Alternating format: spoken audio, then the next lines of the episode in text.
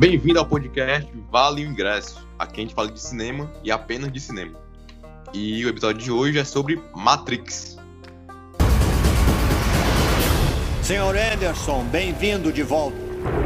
Sentimos sua falta. Vai terminar essa noite. Bom, Matrix conta a história do jovem Neo, que é um programador barra hacker, que começa a ter algumas alucinações durante a vida, e lhe é apresentado o seu ídolo, também hacker programador, Morpheus, que lhe faz uma proposta para conhecer a verdade.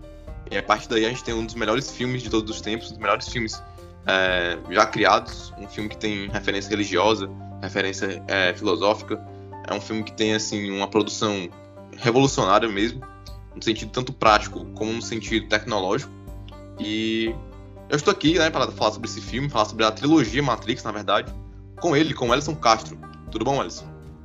Bem, é, como você mesmo disse, vamos aqui falar de um filme realmente revolucionário, não apenas no, em seu roteiro, mas também nos efeitos especiais, que praticamente são, como pode ser ditos, é, revolucionários até os dias de hoje, sendo tanto que trouxe diversas inovações que podem ser praticamente reparadas em todos os filmes de Hollywood hoje vistos.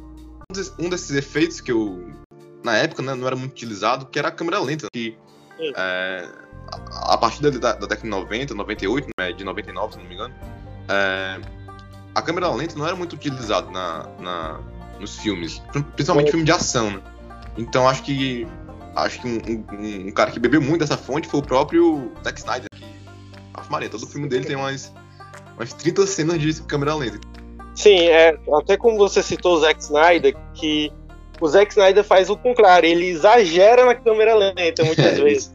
Tanto que praticamente todo o filme dele, ele coloca o bullet time. É, essa, essa câmera lenta.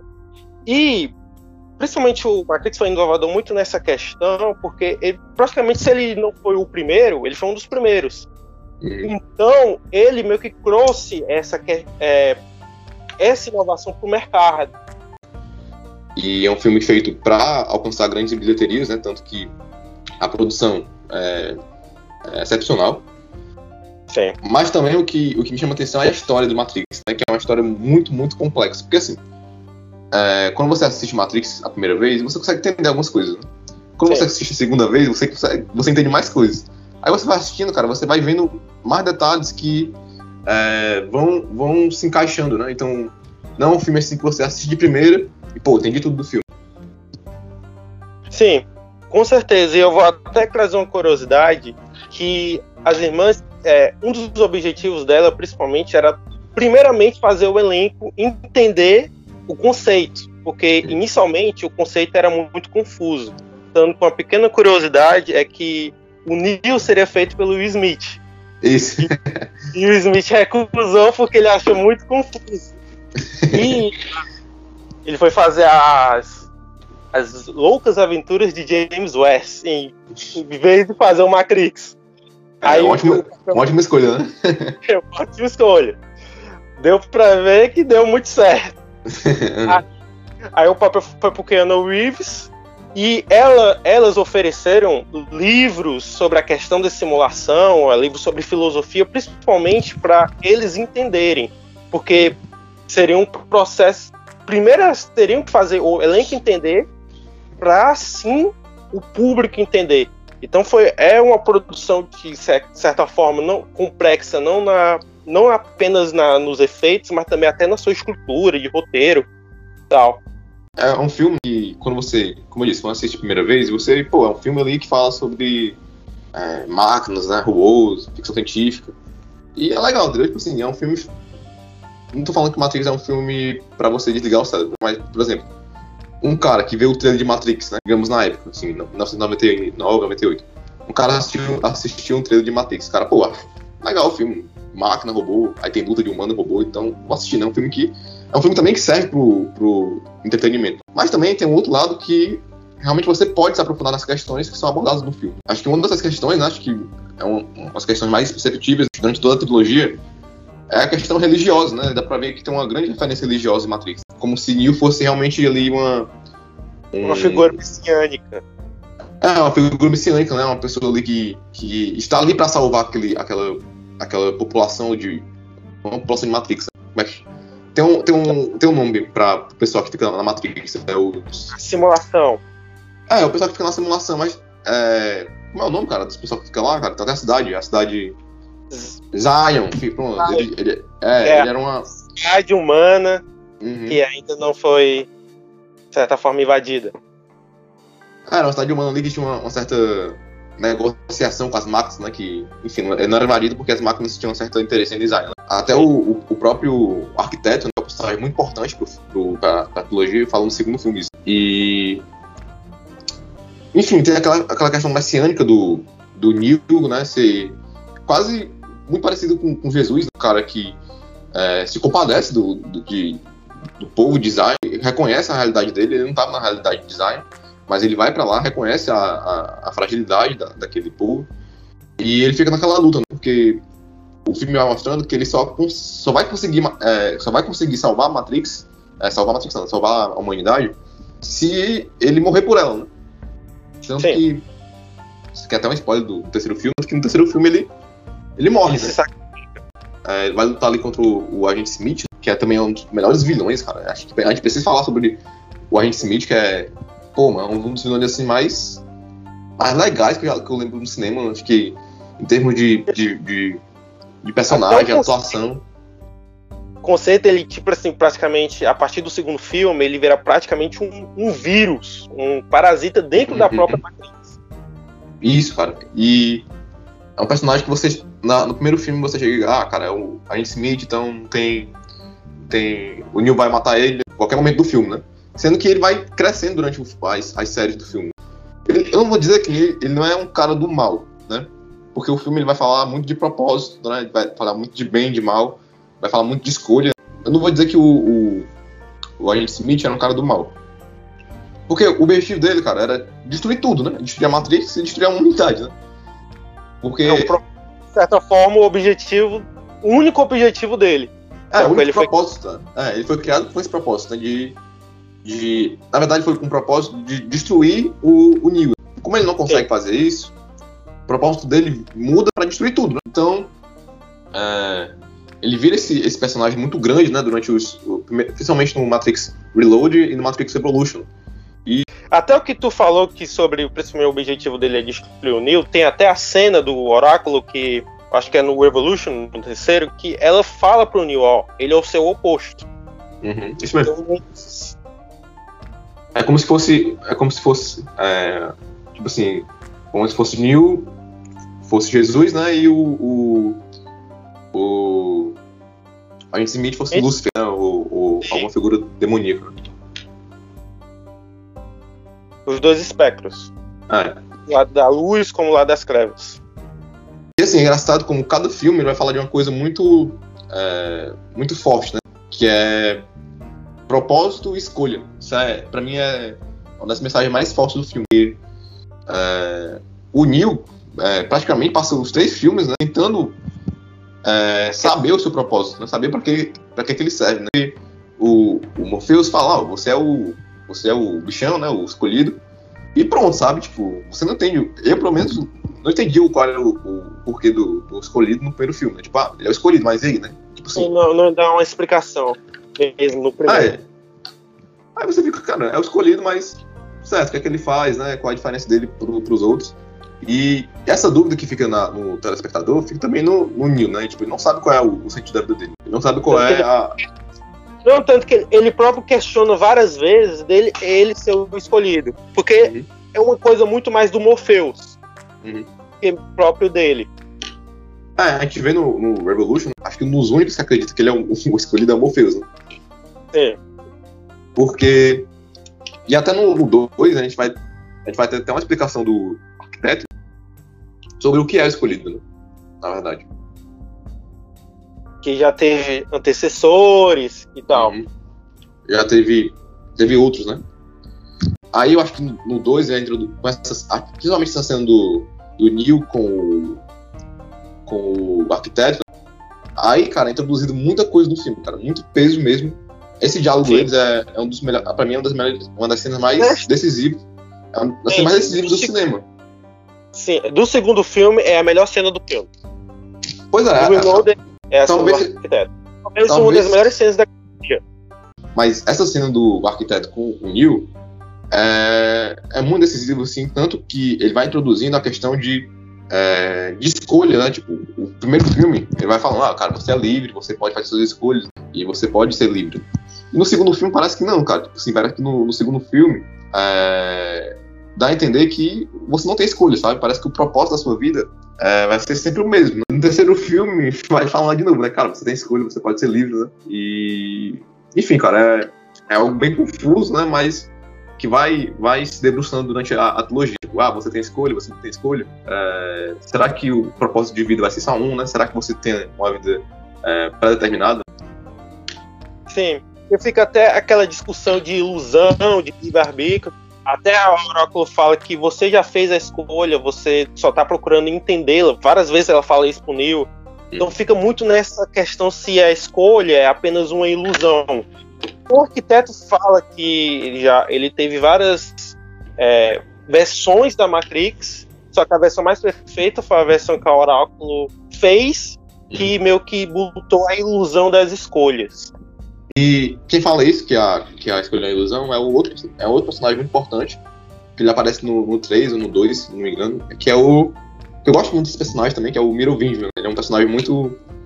Acho que uma das coisas que Matrix trouxe, assim, foram, foram personagens muito originais, tanto os principais como os, os secundários. Então, o Merovingian, cara, ele vai falar justamente isso, né? Porque o Merovingian ele é meio que um, um oráculo da série B. Porque ele não. Ele, ele, a- o oráculo ele consegue ver é, a- as escolhas a longo prazo, sabe? Tipo assim, ele consegue ver além das escolhas. E o Merovingio, ele só sabe causa e consequência, né? Tipo, se a pessoa fazer isso, vai, vai ter isso, né? Sim. Então ele tem. Até no, no, no 3 ele fala que ele tem certo ciúme do oráculo, né? E quer, e quer ser o oráculo. É o, é o grande objetivo da vida dele é ser o oráculo. Tanto que é o que ele exige, né? É, Ele ele existe. Pra tirar, o, de certa forma, o Neil daquele limbo que ele, o Neil estava. Uhum. Tanto que a questão de- é, que até tu falou ação e consequência, é tipo assim, é o grande discurso dele. Ele muito é, no segundo filme também ele faz direto esse discurso de ação consequência. Uhum. De certa forma, ele é até ele é um cara meio que da série B, tanto que ele faz meio que contrabandeia, tal, programas, é um Ah, é. coisa. Faz tipo um tráfego líder de programas. É, Ele pega os, os programas que são, é, exclu- entre aspas, excluídos, que não são excluídos, é, excluídos, excluídos, ficam ali vagando pela Matrix. É, é tipo a série B mesmo, né? A série B dos programas ele, ele é tipo o líder da série B, né? E, macho. E aí a gente tem a- aquela ordem, né? Matrix, Matrix 1, que, que pra mim é o melhor filme. Não sei se tu concorda.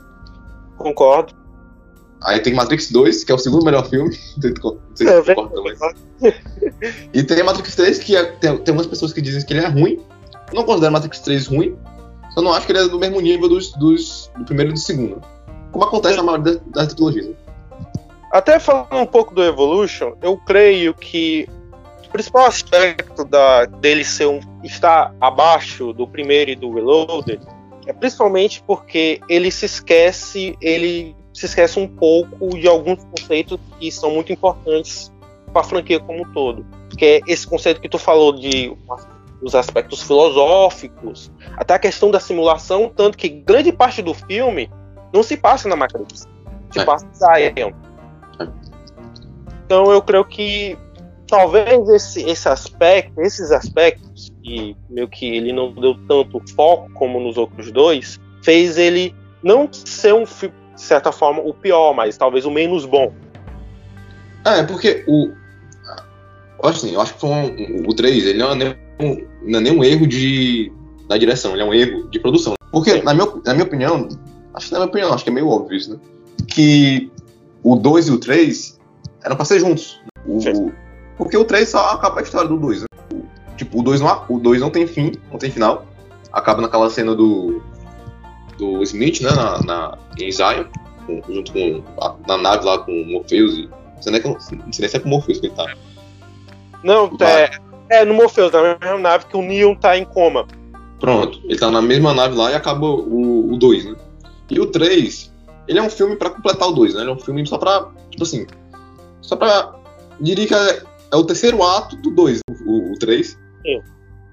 E Parece até diz- um epílogo, praticamente, é. só um, pra fazer um encerramento. E eu acho que, tipo assim, a, a- o 2 e o 3 ia ficar muito extenso, né? É um filme quase 4 horas de duração. E aí acho que a produção e os estúdios né, decidiram cortar no meio. Tanto que ainda eu acho que até mesmo com o Matrix 4, né, que vai ser lançado agora, agora acho que no final do ano, ou começo do próximo ano, não sei direito a data, Aí. eu acho que ainda vai, continuar sendo uma trilogia, né? Porque eu faria primeiro, 2 e 3, que era, era pra ser um filme só, e o, o, o 4 agora, que é pra ser o 3, né? Então eu acho que se comprimir ali tudo, vão ser três filmes ainda. Sim. Teoria, tudo falta a Matrix, tá? Teoria, acho que tem. Eu lembro que. Não sei se você. Não sei se tu pegou a época do Orkut. Acho que sim, né? Uhum. Peguei. tinha, tinha, tinha comunidade assim sobre cinema, sobre essas coisas, mas todo dia eram teorias di- diferentes do Matrix, cara. Alguns diziam que, na verdade, os vilões eram, eram, os, eram os humanos. Até dizem que, tipo assim, aquela história da bateria, né? Que os humanos serviam de, de energia para as máquinas, é tudo mentira, porque é, as máquinas meio que, que queriam, na verdade, não queriam que os humanos. queriam que os humanos é, morressem para elas aprenderem a fazer escolhas diferentes de 0 em 1, um, né? Porque no filme tem muita coisa, né? 0 em 1, um, 0 em 1, um, 0 em 1, sim ou não, sim ou não. Essa teoria faz muito sentido, né? Que as máquinas não, não querem os humanos para a bateria, né? querem os humanos é, para aprender com eles, por isso que existe, a Matrix, né? Para aprender com eles o sentido das escolhas, né? o porquê de, de, de fazer escolhas além do sim e não, né? Matrix fala muito sobre escolha, né? Então acho que essa, essa teoria de dizer que os humanos é, o- as máquinas precisam dos humanos para a bateria é mentira. Acho que realmente elas querem aprender com os humanos a, fazer, a fazerem escolhas. Essa teoria que você falou, ela faz também sentido com uma pequena cena que é no final do terceiro filme. Que a Oráculo pergunta: ah, você vai manter sua palavra sobre o acordo de paz? E ele Hum. fala, ah, e ele, o arquiteto fala, ah, eu não sou humano. Meio que já dando um dizer tipo assim, que sim ou não. Se ele concordou, ele não vai quebrar o acordo, porque ele não tem outras escolhas além de sim ou não. Pelo que eu li do, do- da sinopse do 4, do Matrix 4, que pra mim é o 3, é, ele fez aquele sacrifício para ter um novo reboot, né? Então tem um reboot na Matrix, como o arquiteto disse, né? Que tinha outras, outras versões. E eu acho que essa- esse filme agora vai ser tipo a última versão de Matrix, né? Exatamente, estão até alguns boatos que vai ser mais ou menos nessa pegada. Então, acho que vai ser a última versão da Matrix. Assim, não posso teorizar algo que eu não vi. Eu acho que realmente vai, vai explicar toda a questão né, da, da, da coisa, tipo, qual é, qual é o real objetivo das máquinas, né? Será que as máquinas realmente vão sempre fazer isso, né? Tipo, pegar o Neo, sacrificar ele e, e rebutar tudo de novo, né? Fazer tudo de novo. Porque é um filme bem trágico, né? Pra, pra falar a verdade, tipo, a gente acompanha toda a história do Neo, né, toda a história da, da, da vida dele e, e torce para que ele é, cumpra seu propósito, apesar dele ser meio, meio humano, meio máquina. Tanto que até você falou, pode dar um certo o nome, o nome do, desse novo filme do Matrix vai ser Ressurreição. Ah, ressurreição. Pode, pode ser, né, que, que acabe né, essa história de, de ficar rebutando, né, e de sempre sa- sacrificar o Neo. Mas aí, cara, aí realmente. Ou pode realmente acabar como, como um fim trágico. Não duvido disso. De realmente as máquinas rebutarem, rebutarem, rebutarem, rebutarem Matrix até elas encontrarem seu, seu objetivo, né? Seu, é, É. Encontrarem seu propósito, né? Que é se tornar o mais parecido com os humanos possível. né? possível. Inclusive seria um final bem agridoce. É, seria bem trágico. Não diria que é um final ruim, mas diria que é um final trágico. Sim, é. Um final ne- nesse sentido, não de sentido de bom. Seria, na verdade, até um final bom, na verdade. Você, Hum. tanto ambos finais que você falou seriam finais bons. Só que esses seriam muito mais trágicos. É, é um filme que toda, toda, toda vida que, que você assiste, ele fica melhor. E ele envelheceu, assim, de forma espetacular, cara. Acho que é um dos filmes que melhor envelheceram de toda a história, né? Porque a gente tá vivendo num contexto que é muito parecido com Matrix, né? Assim, a gente tá se aproximando disso. Principalmente também que é, questão de inteligência artificial, que hoje se discute muito. que é um dos grandes temas, até que o Morpheus fala no começo, que o que gerou Matrix no futuro foi a criação da inteligência artificial. Só uma pergunta: se você tivesse que escolher um personagem favorito da trilogia, qual seria? Cara, da trilogia. Mas eu gosto muito do, do. Ele aparece pouco na, na, na no, no, Matrix, mas eu pô, amo muito. Eu gosto muito dos vilões, né, cara? Eu sempre, eu sempre prefiro os vilões do que os mocinhos, mas eu gosto muito do Morpheus, né, pela, pela fé dele, eu me identifico muito também. Assim, acreditar em algo que ninguém acredita, né? O, o que eu menos gosto é o Neo. Assim, eu gosto do, do, do, do Neo, eu gosto, eu gosto do personagem dele, acho o personagem sensacional. Mas assim, é, eu acho que ele é um cara que faz o papel ali mais do, do, Ele faz o papel da gente, né? De entender o que tá acontecendo. Então por isso que ele é um personagem eu não sou tão fã. Eu gosto muito do Oráculo também. Cara, não tem assim, acho que. Vou escolher um, escolheria o Morpheus mesmo, acho que pela, pela petulância, sabe, assim, pela, pela questão de acreditar sempre, sabe, tipo assim, mais que ninguém acredite, cara, ele tá lá acreditando e mantém a sua fé e mantém a sua, a sua postura. E exatamente, até tudo isso que você falou que realmente, para mim, o Morpheus é o meu personagem favorito. Até também todo o conceito, a forma, a filosofia dele. Uhum. A, também, até os diálogos, eu acho os diálogos os melhores diálogos da trilogia, para mim, vêm do Morpheus. É, então, principalmente no, no, primeiro filme, né, cara? Sim, do primeiro filme. De certa forma, ele, pra, é, de certa forma, ele é o símbolo da trilogia, é o Morpheus. É, também acho. É, certo, é o meu personagem favorito. E se eu tivesse que escolher o melhor, eu acho que, entre muitos, tem muitos personagens bons na franquia, mas eu acho que eu ia escolher também o Morpheus como o, o melhor personagem. É, pra mim o melhor personagem é o é o Smith, cara. Eu acho que o diálogo que ele, o diálogo que ele tem com o Neil, cara, são sensacionais, cara, assim. Poucas frases que ele fala ali, a gente cai numa crise existencial tremenda. Né? Então, pra mim, eu acho o melhor é o Smith, mas o meu favorito, acho que fica pro, pro Morpheus. O Smith também tá na minha lista de melhores personagens. É. O Alisson Castro. Sim. Se você tivesse na sua frente o Morpheus, você tomaria vermelho ou azul? Cara, é uma escolha difícil. Pois você entra também naquele. É, naquele aspecto parecido com o personagem de Cypher no primeiro filme. Uhum. Pois ele tomou é a vermelha. É outro personagem muito bom, né? Só muito bom. Ele gera também uma outra discussão, que talvez no ímpeto você escolheria a vermelha. Uhum. Mas depois você descobrir na verdade, pode ser que você não goste da verdade. Uhum. Então, eu ainda assim eu escolheria a vermelha.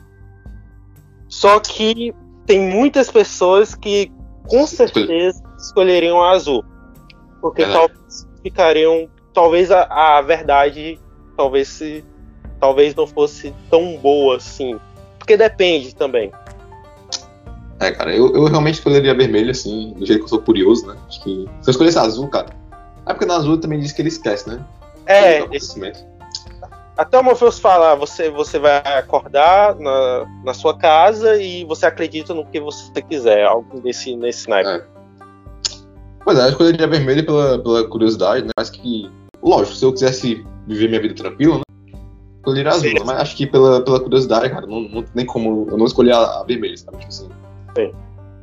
Só que se cria uma outra pergunta. Você escolhendo a vermelha, estando lá, você gostaria da sua nova realidade ou faria como o Saif e iria querer voltar para a Matrix? Não, o que o Saif fez foi, foi sacanagem também, né? eu não faria isso. Sim. Assim, eu ficaria pensando, eu ficaria pensando, tá, cara, é tão bom a Matrix, né? Amigos. Eu tô falando se você tivesse, por exemplo, a oportunidade, não de cair ah, seus amigos. Ah, mas... sim, sim, de voltar, né? Sim. Mas, acho que não, acho que não voltaria não, sabe? Acho que tem uma frase que. Acho que é uma, a frase de outra série, né? Que é que é do, da HBO, que é Chernobyl, né? Que fala, macho, que quando você faz uma dívida com a verdade, cara, uma mentira, uma mentira é uma dívida com a, com a verdade, né? Sim. Uma hora ou outra essa verdade vai se revelar ainda. Então, assim, eu escolheria vermelho e ficaria na vermelho, por mais que a verdade fosse, fosse aquilo, né? Aquela, aquela realidade triste, né? E cinza, vazia, enfim. E eu também concordo. É, eu tô jogando mais essas perguntas mesmo eu concordo, é melhor muito, mil vezes mais viver na questão da verdade do que ter uma mentira maravilhosa. Porque, é. no final, é um mundo de mentira. E assim a gente encerra esse episódio. É, deixa aí seu, seu, seu, comentário, né? Pense aí se você tomaria, tomaria a vermelha ou a azul. Toma, é, se tomasse a vermelha, você voltaria para o azul. E também é, pense aí qual é o melhor filme da, da série que você mais gosta. E Matrix, cara, é um, é um livro aberto né, para você aprender sobre diversas coisas né, e refletir sobre a vida. Muito obrigado, você que ouviu até aqui. É, próximo mês a gente tem mais, a ideia é todo mês tem, tem um. E a gente se encontra no próximo mês.